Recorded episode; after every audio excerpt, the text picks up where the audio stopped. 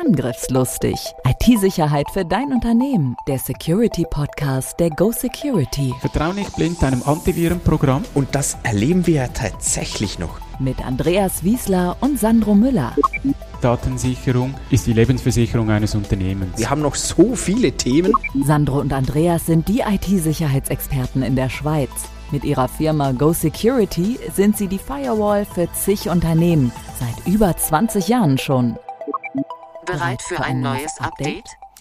Eine Risikoanalyse hat die Aufgabe, relevante Gefährdungen für den Informationsverbund zu identifizieren und die daraus möglicherweise resultierenden Risiken abzuschätzen.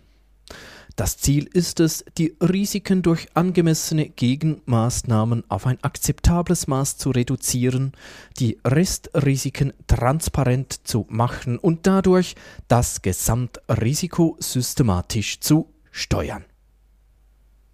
Hallo, hallo, ist noch jemand da? Mann, Sandro, das war jetzt wirklich einschläfend.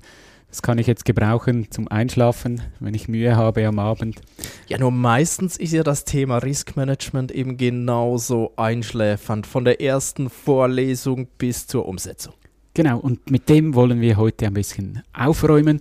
Wir möchten mit euch kurz ein paar Begriffe miteinander definieren, schauen dann, wie so ein klassisches Riskmanagement aussieht, was tun, um nicht zu scheitern, eben, dass es genau nicht so rauskommt.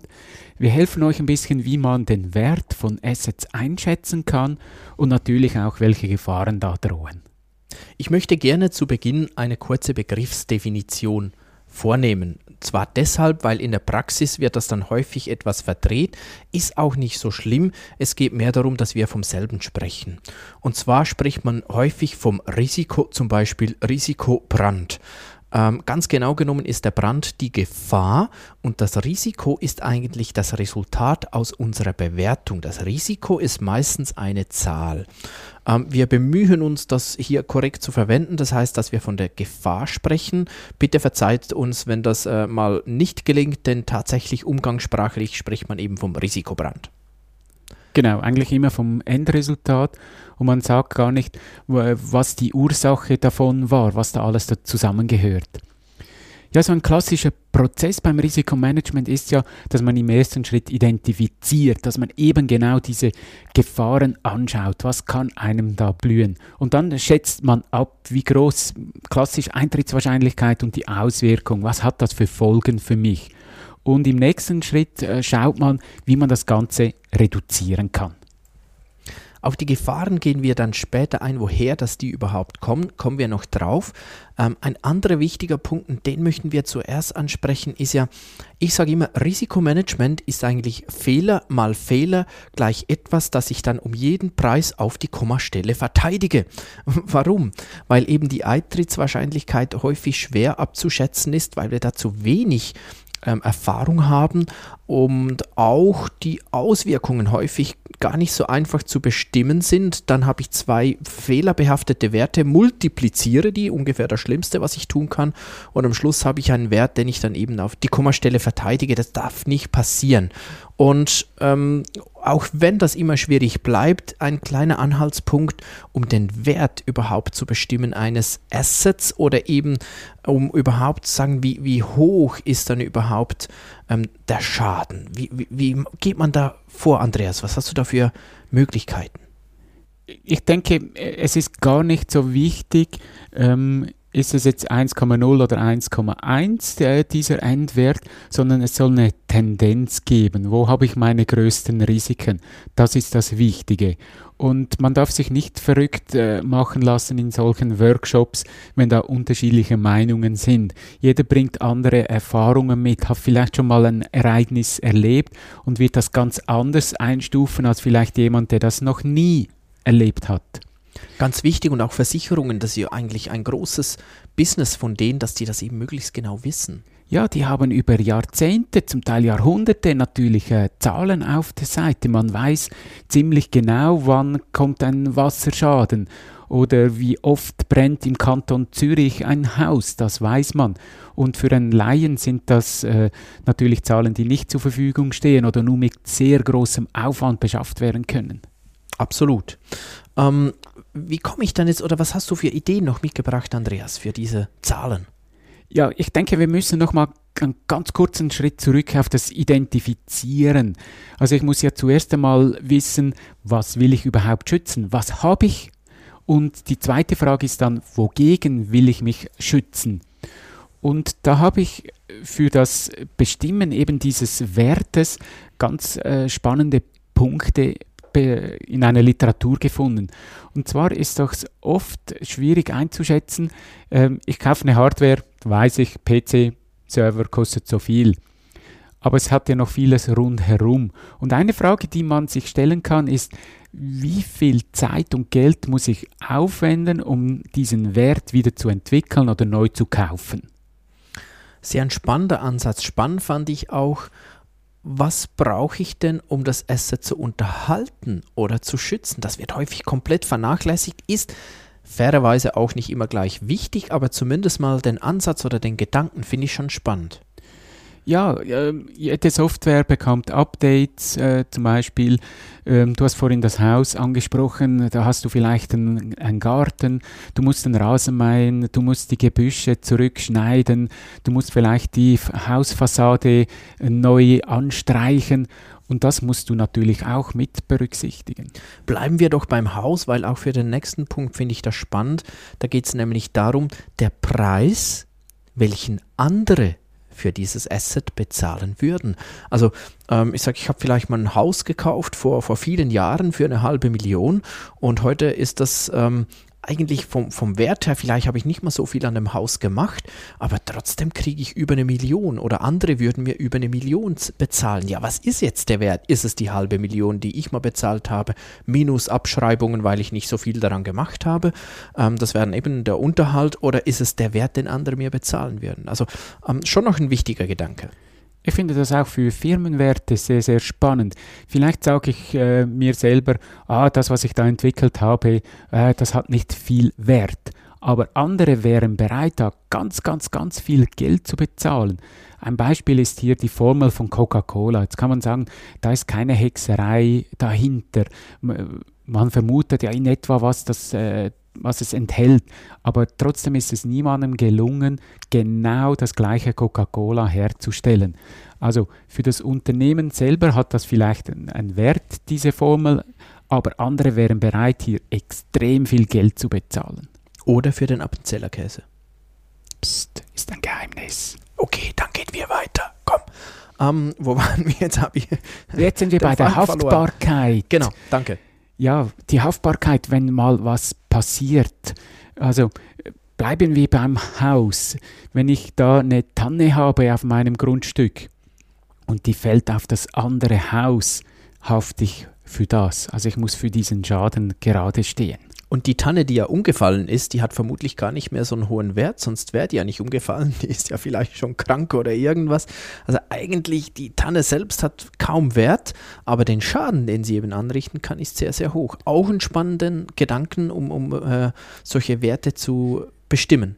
Ja, und den letzten Punkt ist äh, der Wert von Patenten. Das sieht man gerade bei Medikamenten. Ein Medikament, der Inhalt hat nicht so viel Wert, aber natürlich zum Verkaufen, den Schutz, den ich dafür habe, der ist riesig. Absolut. Also auch hier ganz äh, spannende Beispiele. Einfach mal, ihr müsst es nicht ganz genauso machen oder, oder immer jeden dieser Punkte einbringen. Das war mehr so mal eine Horizonterweiterung, was ihr auch noch einbringen könnt, um überhaupt zu bestimmen, was für ein Wert schütze ich hier überhaupt? Weil es nützt wenig, wenn ich sage, ich habe eine Gefahr, ich mache eine Risikoanalyse und, und am Schluss merkt ihr, ah, das war gar nicht so wichtig, weil eigentlich äh, ist das Ding gar nicht so viel wert. Oder ihr vergisst es eben umgekehrt, weil ihr sagt, ja gut, aber das äh, pff, kleine Lager hier von diesen Teilen hat nicht so einen hohen Wert. Aber wenn das Lager weg ist, dann vielleicht verkauft ihr auch sonst überhaupt nichts mehr, weil das die Basis für alles andere ist. Und genau solche Betrachtungen, die sind noch ziemlich wichtig, wenn es um äh, Risikomanagement geht. Ja, und da ist der Blick von außen natürlich auch immer spannend. Wenn du irgendeinen Berater hast, der läuft mal durch dein Unternehmen durch, sieht verschiedene Dinge, notiert sich verschiedene Dinge und kommt dann plötzlich mit Fragen, ja, und was ist mit dem? Habt ihr das schon mal angeschaut oder das? Und plötzlich sieht man, oh, habe ich gar nicht beachtet. Und da sind wir bei einem ganz wichtigen Punkt. Wir haben ja auch gesagt, wir wollen etwas aufräumen mit, mit dieser Theoretikkeit, mit dieser ähm, wahnsinnig trockenen Materie, weil häufig, und das ist ein Fehler, der passiert wirklich oft, häufig ist es so, ich beschäftige mich mit dem Thema Risk Management, beginne solche Gefahren zu sammeln und schnell habe ich 100 mögliche Gefahren, 200 mögliche Gefahren, 1000 mögliche Gefahren. Gut, 1000 sind jetzt etwas sehr viel, aber hunderte. Ich beginne und ich scheitere. Es ist zu viel, es wird zu komplex. Hack to go. Hack to go. Das ist extrem wichtig, äh, dass ihr euch da äh, fokussiert. Es macht nichts, wenn ihr mal einfach alle Risiken, die euch in den Sinn kommen, aufschreibt, aber da müsst ihr sehr, sehr schnell reduzieren. Und so aus meiner Erfahrung, 10, 20, vielleicht mal 30 Risiken könnt ihr managen. Es geht ja nicht nur darum, dass ich Risiken erkannt habe, ich muss ja dann auch was machen mit denen. Und sobald ihr über 30 seid, das könnt ihr einfach zeitlich nicht mehr hinkriegen. Also wirklich Mut zur Lücke. Habt den hier. Ähm, startet besser nur mit 10 aber startet. Macht es, zieht es durch. Und, und wenn ihr dann mal ein bisschen Erfahrung habt, mal ein bisschen wisst, wie das funktioniert, könnt ihr immer noch das erhöhen und vielleicht weitere 5 oder 10 oder 20 dazu nehmen. Aber vielfach erleben wir, man, man will es richtig machen, man will es gut machen, man sammelt sämtliche Gefahren und erleidet wirklich Schiffbruch. Ja, da ist sicherlich ähm, die Grundschutzkataloge, die ehemaligen des BSI erwähnenswert auf über 5000 A4-Seiten ist da Wissen gesammelt, so deutsche Gründlichkeit hier. Da hat es ganz, ganz viele Gefährdungen, es hat dann auch ganz viele Maßnahmen, sauber gesammelt nach Bausteinen. Ein Baustein kann ein Serverraum sein, ein Baustein kann ein Windows-Server sein und so weiter. Nehmt das zur Inspiration. Bitte setzt es nicht eins zu eins um, aber einfach mal schauen, was haben die für Gefahren erkannt. Das hilft euch. Übrigens für diejenigen, die rauskommen, die sich mit dem beschäftigt haben, heute ist das das Grundschutzkompendium, das ist der Nachfolger. Da sind aber noch nicht alle Bausteine übernommen worden. Dann kommt ja der klassische Teil. Ich denke, das kennen auch die meisten. Ihr habt irgendeine Gefahr, ihr ähm, nehmt dann irgendeine Eintrittswahrscheinlichkeit, irgendein Schadensausmaß von dieser Gefahr, multipliziert das zusammen und dann gibt es das eben das Risiko, also den Wert, wo man sagt, wenn die Zahl hoch ist, dann ist entweder die Eintrittswahrscheinlichkeit besonders hoch oder das Ausmaß besonders hoch oder gar beides im Extremfall. Und dann macht man da meistens so eine tolle Matrix und sagt, alles was äh, höher ist als irgendeine Zahl, das muss behandelt werden, alles was tiefer ist, das lassen wir im ersten Moment mal weg, weil es nicht so schlimm ist. So der ganz klassische Teil, da gehen wir nicht weiter im Detail darauf ein. Ich denke, das kennt ihr, das ist auch bekannt, dass es abgesehen von den Werten auch nicht das, das Schwierigste. Das Schwierigste ist wirklich, diese Werte überhaupt zu finden. Aber weil das auch so schwierig ist, äh, eben äh, reitet dann nicht auf Kommastellen rum. Also nehmt den Wert als ungefähren Wert am Schluss an, weil wir haben Abschätzung mal Abschätzung gleich, naja, sehr ungenau. Aber diese Matrix, die du erwähnt hast, hat den Vorteil, es ist noch farblich dargestellt. Also du hast da in der Regel grüne, orange und rote Felder. Und wir wissen ja als Menschen, rot bedeutet Gefahr.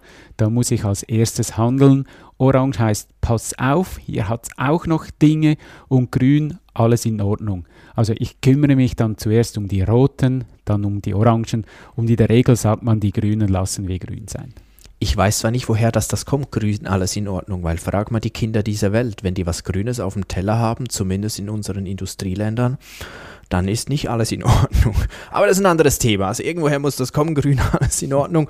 Und ähm, wenn ihr dann diese Risiken habt, vor allem die, die ihr gesagt habt, eh, da müssen wir was dagegen tun, da gibt es einen mehrstufigen Prozess. Was ist das Eleganteste, Andreas? Ja, das Risiko überhaupt gar nicht erst eingehen, diese Gefahr.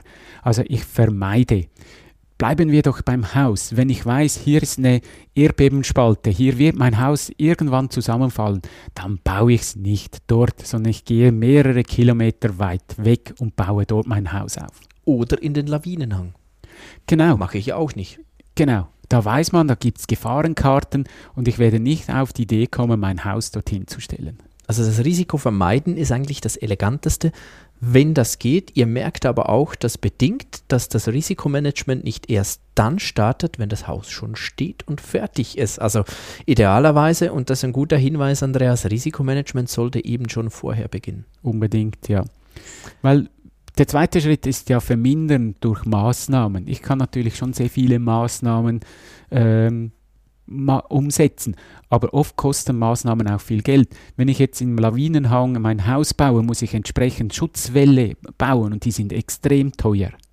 Also ich kann sagen, nee, vermeiden will ich vielleicht nicht, weil ich brauche das Haus hier, ich will das Haus einfach hier, aber dann brauche ich Maßnahmen, um das sagen, okay, die Eintrittswahrscheinlichkeit bei einem Erdbeben zu, äh, ein, zu, zu manipulieren ist etwas schwierig. Ich glaube, da würde man viel Geld verdienen, wenn man das könnte. Also geht nicht, aber zumindest am Schadensausmaß kann ich was machen. Also mache ich das Haus möglichst erdbebensicher und so weiter.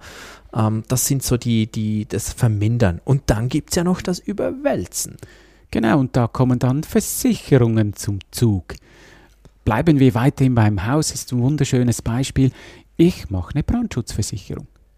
Und der ganz klassische Idee dahinter ist ja auch, wenn dann mein Haus, wir haben ja vorhin einen Wert eingesetzt, sagen wir eben diese halbe Million oder diese Million, wenn das abbrennt, dann ähm, hat das ja den Wert nicht mehr, aber das Land habe ich noch, aber um das wieder aufzubauen, brauche ich daneben vielleicht diese halbe Million. Sage ich, nee, das habe ich nicht, ich habe nicht einfach eine halbe Million. Ähm, aber wenn jeder in meinem Dorf so ein paar Franken, ein paar Euro zugibt, dann würde das dann schon wieder funktionieren und das über die Jahre. Und weil man weiß, wie häufig das passiert, wie du gesagt hast, in diesem Bereich weiß man es einfach, weil man jahrelange Erfahrung hat, dann kommt die Versicherung oder eigentlich die Gemeinschaft und hilft mir, mein Haus wieder aufzubauen. Genau, das ist auch die ursprüngliche Überlegung von solchen Versicherungen. Die setzen ja die Prämie entsprechend nach ihren Zahlen fest. Und du kannst das wie ein Solidaritätsprinzip eigentlich anschauen. Viele zahlen ein und wenige brauchen dann das. Aber es hilft allen, wenn mal was passiert. Unbedingt. Das ist ja auch ein bisschen ähm, der Unterschied zu heutigen Versicherungen, wo man ähm, auch manchmal sagt, ja, ich versichere mein Handy-Display. Naja, das kostet nicht eine halbe Million, ist zwar auch teuer, aber nicht eine halbe Million, könnte ich locker selbst bezahlen. Das ist eine für mich eine ganz andere Art von Versicherung. Der ursprüngliche Zweck war eben, wenn mein Risiko einfach zu hoch ist, dass ich das selbst nicht überleben kann und mir die Versicherung da helfen könnte, weil in der Gemeinschaft kann ich das tragen, dann mache ich eine Versicherung. Und dann bleibt am Schluss das Restrisiko. Und dieses muss ich bewusst tragen. Also ich muss es kennen und dann kann ich es bewusst tragen. Das gehe ich bewusst in Kauf. Wenn es passiert, okay, dann muss ich dafür sorgen, dass ich das wieder beheben kann. Also ich habe ein Risiko, ich vermeide es, dann ist es ganz weg. Ich mache Maßnahmen oder versichere es, um es kleiner zu machen, dann bleibt ein Restrisiko bei der Versicherung ja auch, Selbstbehalt und so weiter. Das muss ich dann tragen können. Korrekt. Wo findet ihr Hilfe? Eine Möglichkeit ist die ISO 27005. Da hat es ein Mehrschritte-Modell drin. Äh, zuerst wird überlegt, äh, wie weit will ich überhaupt gehen. Dann setze ich es klassisch um. Eintrittswahrscheinlichkeit, Auswirkung und dann die Maßnahmenumsetzung. Aus Deutschland gibt es den BSI Standard 200-3, wo sehr ausführlich auch dieses Modell, das wir jetzt beschrieben haben, drin enthalten ist. Schreib dir das auf die Festplatte. Risikoanalyse ist kein reines IT-Thema. Startet besser nur mit 10 Risiken als mit 50 Risiken. Da werdet ihr scheitern. Risikoanalyse braucht auch etwas Zeit. Verschiedene Meinungen sind gut und wichtig, aber ihr müsst einen Konsens finden. Risiken können nie ganz oder selten ganz eliminiert werden, aber vermeiden, vermindert oder überwälzt. Und am Schluss bleibt das Restrisiko, tragt dieses bewusst. Vielen Dank, wart ihr wieder dabei. Das war's wieder mit Angriffslustig. Wenn ihr es noch nicht gemacht habt, abonniert doch unseren Kanal, bewertet uns, schreibt uns Kommentare, Wünsche, Ideen, was auch immer. Kritik natürlich auch. Wir werden dann versuchen, besser zu werden. Macht's gut, bleibt gesund. Tschüss. Tschüss. Angriffslustig IT-Sicherheit für dein Unternehmen. Der Security Podcast der Go Security. Wie schütze ich mich vor Cyberkriminellen? Welche Passwörter sind sicher? Und was kann passieren, wenn ich gehackt werde? Bleib dran, abonniere jetzt den Podcast. Mehr Antworten gibt es in den nächsten Folgen mit Andreas Wiesler und Sandro Müller. Weitere Updates und Tipps auf gosecurity.ch.